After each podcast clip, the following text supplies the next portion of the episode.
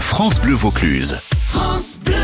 David Perron a choisi de nous emmener ce matin à Séguré avec une belle aventure humaine qui se joue chaque année. Elle s'appelle Monique et elle est, comme ses amis et sa famille, particulièrement attachée à ces traditions de Noël à Séguré. Quand j'ai commencé, il y avait mon grand-père, mon père, et là, il y a les enfants, et puis les familles de Séguré qui jouent ce soir-là. Est-ce qu'on peut dire que vous êtes euh, santon presque professionnel? Quand j'ai commencé, j'étais un petit ange. J'ai fait la Sainte Vierge quelques années. Et puis après, ben, bien sûr, avec l'âge, euh, j'ai le rôle de bergère. Tous les rôles euh, sont en provençal. Il n'y a que les anges, la Sainte Vierge et Saint Joseph au départ, qui chantent en français. On essaie de transmettre le provençal à nos plus jeunes pour pouvoir perpétuer cela. Et vous, du coup, pour vous, le réveillon de Noël, c'est jamais en famille, c'est toujours ici dans l'église Tout à fait. Depuis toujours, le repas, on le fait la veille à midi. Et puis le soir, avec les enfants, parce que j'ai tous mes enfants qui jouent, eh ben, il faut se préparer, s'habiller et être là à 9 h pour ouvrir l'église et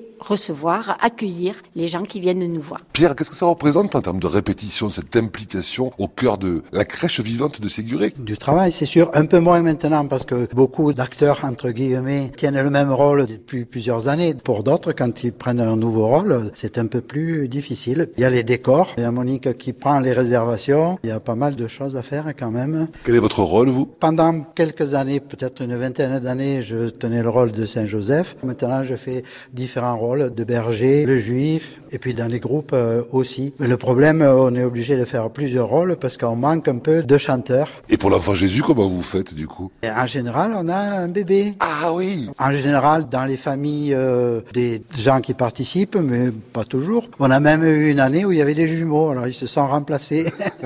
et ce soir, le bébé s'appellera comment Je crois que c'est Yann. Roseline, vous, quel est votre rôle dans cette crèche vivante Je suis la costumière et la souffleuse. La souffleuse, c'est facile, je suis assise au milieu de l'église avec mon petit classeur. Et la costumière, par contre, ça, c'est quelque chose qui demande beaucoup plus de travail, entre guillemets. Les personnes changent de stature tous les ans, donc on jongle avec toute une série de costumes que nous avons, qui ont été faits depuis 1960 par des dames du village. On a récupéré des coiffes, des camisoles, des bas, des jupes, des corselets, des tabliers, voilà tout ce qu'il nous faut. Est-ce qu'il y a beaucoup de santons comédiens qui oublient leur texte ou qui ont des petits trous parce qu'ils ont le trac ou parce ah, que... Il y a des classiques, tous les ans ça se répète. Ah, c'est lequel des classiques? Selon qui fait tel rôle, on va avoir un trou, on le sait. Et ce soir, vous pensez qu'il va y avoir des trous ce soir? Oui, oui, oui. La. Ah non, je ne vais pas dire.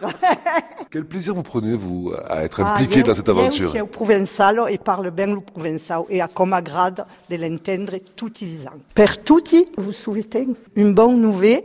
Per Akestan et des bonnes fêtes en famille. Nous souhaitons un bon Noël à tous les auditeurs, passer de bonnes fêtes et puis à l'année prochaine. Joyeux Noël à tout le monde. Moi qui suis préposé des places, si vous n'en avez pas cette année, vous m'appelez pour l'année prochaine. Et d'ici là, allez tout de même visiter l'exposition de crèche et découvrir ce qu'est le catch-fio.